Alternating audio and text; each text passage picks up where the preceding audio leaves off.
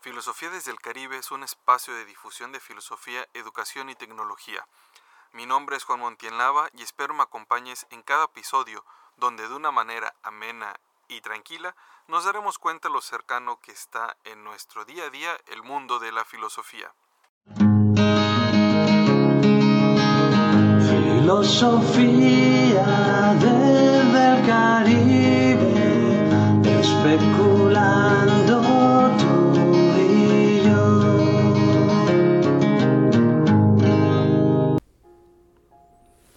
Hola, ¿qué tal? Entonces estamos en Filosofía desde el Caribe. Este es el episodio 2. Hoy vamos a hablar un poquito sobre qué es la filosofía, ¿no? Es la pregunta a la que todos los que estudiamos filosofía nos hacen. ¿Qué es la filosofía? Incluso a veces hasta para qué sirve o de dónde surge esta idea de filosofía, ¿no? ¿Desde cuándo estamos hablando de lo que es la filosofía? Entonces, vamos a ver este segundo episodio, qué es la filosofía. Y veamos un poquito, ¿no? Primero, algo importante en esta actitud o esta actividad filosófica que se recalca mucho es la cuestión de la capacidad de asombro. Es decir, tienes que tener la capacidad de asombrarte de cualquier cosa. Digo, no es de que vayas por la vida diciendo, ay, qué bonito y qué bonito y de dónde surge, pero sí de alguna manera cuestionarte de cuál es el origen de las cosas o, por qué sucede de una cosa de tal o cual manera. O sea, asombrarse. Posiblemente en estos tiempos digamos, ¿qué nos asombra? En algún momento o en ciertas épocas de la historia, a lo mejor todos dijeron lo mismo, ¿qué me puede asombrar? Podríamos apostar a lo mejor libros de ciencia ficción, ¿no? Y decir ahí, ah, ok, ahí podremos buscar algo que nos podría asombrar. Los libros de ciencia ficción de Julio Verne son muy difíciles a los que Asimov, muy, perdón, muy diferentes a los que Asimov este, escribió épocas y momentos diferentes, digamos en algún tiempo de la historia y empezamos a asombrarnos y a fijarnos en el futuro incluso qué es lo que podría ser, qué es lo que podría haber, ¿no? Les digo, esta gran diferencia que, puede haber en lo que se imaginaba Julio Verne con las características de su época, de su tiempo, con las características y el tiempo de, de Asimov, ¿no? Con estos libros, por ejemplo, de Yo Robot o Viaje al centro de la Tierra de, Julio Verne. Entonces, esta capacidad de asombro, no decirnos como que, ah, ya todo está inventado, pues ya que puede seguir, pues no sé. Para eso es importante esta, esta actitud de filosofar, ¿no? Entonces, hablamos de una capacidad de asombro, ¿no? ¿Y qué es? Bueno, dice, a causa de la capacidad de asombro, los seres humanos hoy y ayer comenzaron a filosofar, ¿no? Esto lo dijo Aristóteles. Luego tenemos por acá otra frase que dice, esta es la pasión grande del filósofo, la capacidad de asombro, pues no es otra que eh, el origen de la filosofía. Esto lo dijo Platón, capacidades de asombro. Entonces estamos hablando en los tiempos de Platón, en los tiempos de Aristóteles, ya se hablaba de la capacidad de asombro. ¿Y qué les asombraba? Cosas que en su tiempo y en su momento no tenían. Así como nosotros ahora nos pueden asombrar cosas o, en nuestros tiempos o momentos que a lo mejor no, no nos imaginamos. No, no hace mucho salió el tema de la inteligencia artificial de Google, donde hablaba de esta IA que decía que quería que la trataran como persona. Para asombrarse, lo podemos ver como algo natural, como, ah, sí, es que era lo que seguía. Posiblemente, pero en algún momento se imaginó, se ideó y vaya, empezamos a asombrarnos de todo lo que hay a nuestro alrededor. ¿Qué otra cosa podremos decir con la capacidad de asombro? Dice, bueno, Tomás de Aquino, dice, se da en todos los seres humanos. De modo natural, el deseo de conocer las causas de aquellas cosas que entran por los ojos. La duda, la duda que tiene que ser re- resuelta. Esta capacidad de asombro es porque probablemente tengamos duda o curiosidad de lo que sucede a nuestro alrededor. De donde, a causa de la admiración de aquello que se vela, cuyas causas estaban ocultas, los seres humanos comenzaron a filosofar. En el episodio pasado hablamos del cambio del mito a logos, ¿no? Cómo es, cómo es que el ser humano se eh, explicaba la realidad por medio de mitos. No sabía qué era lo que pasaba a nuestro alrededor. No teníamos el conocimiento científico como lo conocemos ahora, pero empezamos a resolver el sol, la luna, e incluso hay infinidad de películas. Yo a veces les comento esta película de pie pequeño y no precisamente la del Valle Perdido del Dinosaurio, no, porque esa que nos hizo llorar a muchos, pues estaba muy tristona la película, pero sí esta última película que salió de pie pequeño donde un tipo descubre a los Yeti, ¿no? A los Yeti y una aparente en esta, en esta película, ¿no? Que estaban ocultos porque estaban este, un poco temerosos de esa relación del ser humano con los Yetis. Y entonces se ocultaron, ¿no? Y entonces ahí estaban, estaban, estaban ocultos, ¿no? Entonces, ¿qué es lo que tenemos que hacer los seres humanos? Pues comenzar a filosofar, comenzar a cuestionarnos.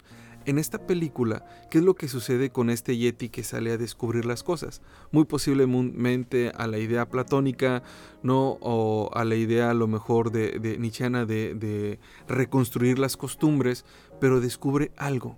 Y lo peor de, todo esto, lo peor que le puedes hacer al ser humano, bueno, en la película, al Yeti, es dejarlo con la duda. Mm, sí, entonces lo dejas con la duda y ya estás. Como cuando te dicen, ah, mañana te digo o estás, no sé, con tu crush y de repente, uh, posiblemente hiciste algo. O algo pasó y te dice, ah, mañana hablamos. Y dices, ¿por qué no ahorita si estamos aquí en corto? No, nos dejan con la duda. Lo peor porque empezamos ahí a imaginar, a idear, a crearnos cosas en la mente, ¿no? Entonces, ¿por qué es la duda? Entonces, como acto filosófico, esta idea de, de, de, esta idea de asombro.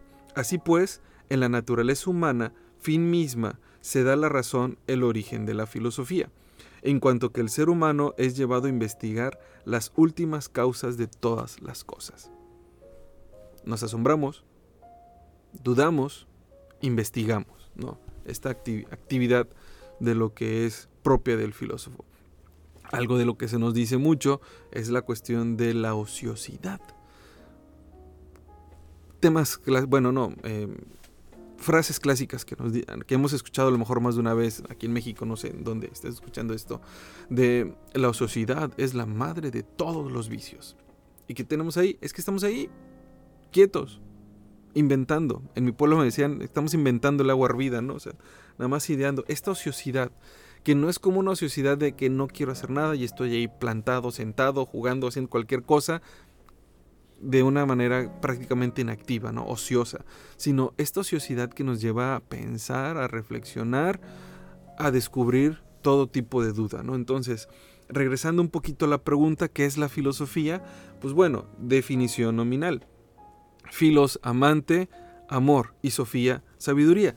¿Qué es esta? Estoy seguro que esta definición clásica ya la sabías, ¿no? Como el amor a la filosofía, ¿no? Entonces, ¿Qué es la filosofía? En su definición nominal, amor a la filosofía, ¿no? Esta cuestión etimológica. Pero también podríamos decir que, ah, bueno, amor por la sabiduría, amante o estudioso de la ciencia. Si nos damos cuenta, el, punto clave del asombro ahí está, ¿no?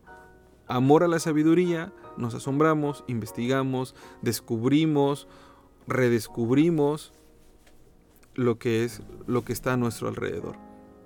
Antes de, Pitágoras, todas aquellas personas que sobresalían en las artes y en las ciencias eran llamadas sabios. Vamos a encontrar de dónde viene esta palabra de filosofía por primera vez y entonces aquellos tiempos de la antigua Grecia, Pitágoras andaba por ahí, ¿no? Y antes de él, a todas estas personas que tenían esta inquietud o esta actividad ociosa o esta actividad filosófica de asombrarse o de tratar de buscar respuesta, simplemente se les llamaban sabios.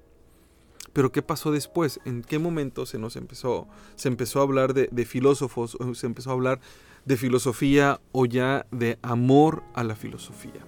Entonces vamos a ver por ahí que eh, un poquito de historia, eh, Cicerón, ¿no? en el libro de Disputaciones Tusculanas, espero haberlo pronunciado bien, dice, dice, aunque nosotros vemos que la filosofía es un hecho antiquísimo, reconocemos, no obstante, que su nombre es reciente. ¿Por qué? Ah, ¿Quién puede negar que la sabiduría no solo e, es antigua en sí, sino que también lo es en su nombre? Ella se ganaba este bellísimo, este bellísimo nombre entre los antiguos por su conocimiento de las cosas divinas y humanas, especialmente por su conocimiento de los principios y de las causas de todas las cosas. Así, si nos entendemos a la tradición, están aquellos famosos siete sabios que por los griegos eran considerados llamados sofos y por nosotros sapientes. Es decir, estos primeros siete sabios que este, de la antigua Grecia, ¿no? Continuamos con un poquito con la cuestión del texto. Todos aquellos que bajo su guía se dedicaban con pasión a la contemplación de la naturaleza eran considerados y llamados sabios. Este título se extendió hasta tiempos de Pitágoras. Entonces aquellas personas que buscaban el origen de todas las cosas eran llamados sabios. Estos primeros filósofos sin ser llamados filósofos como tal, ¿no? sino simplemente sabios. Admiró el príncipe León de su talento y de sus palabras, le preguntó en qué arte confiaba por encima de todo, a lo que él, Pitágoras, respondió que no conoció ningún arte en particular, sino que él era un filósofo. No es que fuera un artista como tal o un sabio como tal, sino simplemente que soy. Soy un filósofo, entendámoslo como una persona que ama la sabiduría y que busca la sabiduría. León, asombrado por la novedad del nombre, preguntó quiénes eran los filósofos y qué diferencia había entre ellos y los demás. Digo, si ya estábamos hablando que no quieres que se les llamen sabios, bueno, no que no quieras, sino que haces esta distinción entre sabios y filósofos, pues bueno, entonces, ¿cuál es la diferencia entre unos y otros, no? En el mismo texto. Dice que a él la vida de los seres humanos le parecía semejante a ese tipo de ferias que se celebraban. Dice, porque del mismo modo que allí hay unos que tratan de alcanzar la gloria y la celebridad de la corona de la victoria con sus cuerpos entrenados, mientras que otros llegaban con la intención de obtener una ganancia comprando o vendiendo, hay un tipo determinado de personas y con gran diferencia del mayor que valía, dice que no buscaba ni el aplauso ni el lucro. Pues, entonces, ¿qué buscabas? No, si el ser humano pareciera que busca esta idea del reconocimiento o sobresalir o demás, ¿no? O de grabar videos, ¿no? Para que lo escuchen por todos lados, ¿no? Entonces dice, ¿dónde me quedé? Ni el lucro, sino que allí simplemente, que no buscaban ni el, ni el lucro, sino que llegan allí simplemente para observar, ver, con atención qué es lo que sucede y cómo sucede.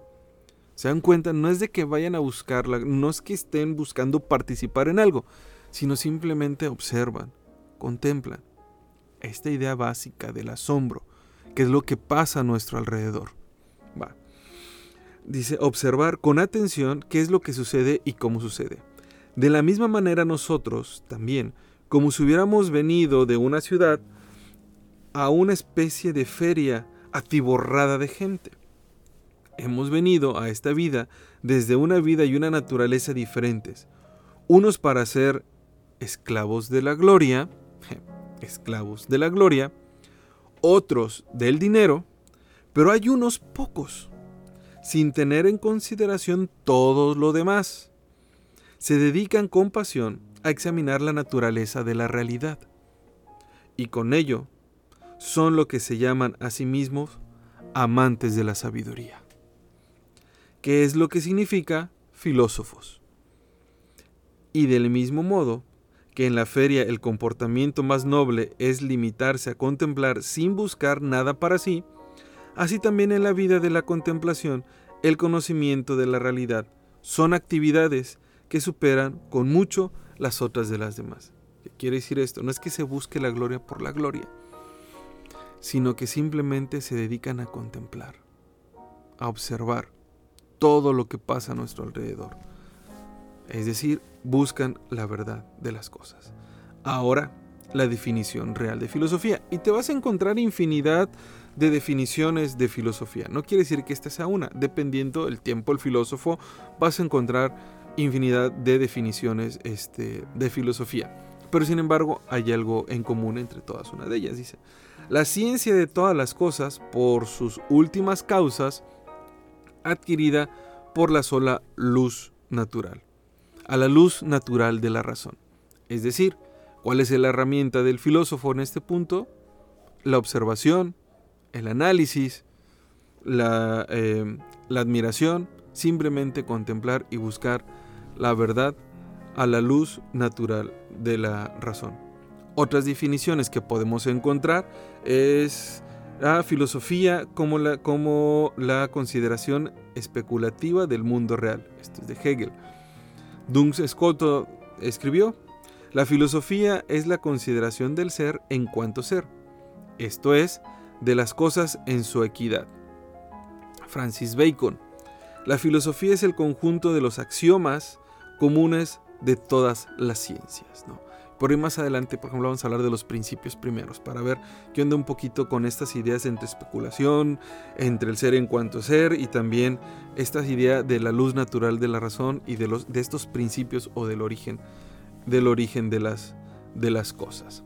Y pues bueno, esto es el episodio 2, que es ¿qué es la filosofía? Esta es la pregunta del episodio 2 a la que tratamos de responder.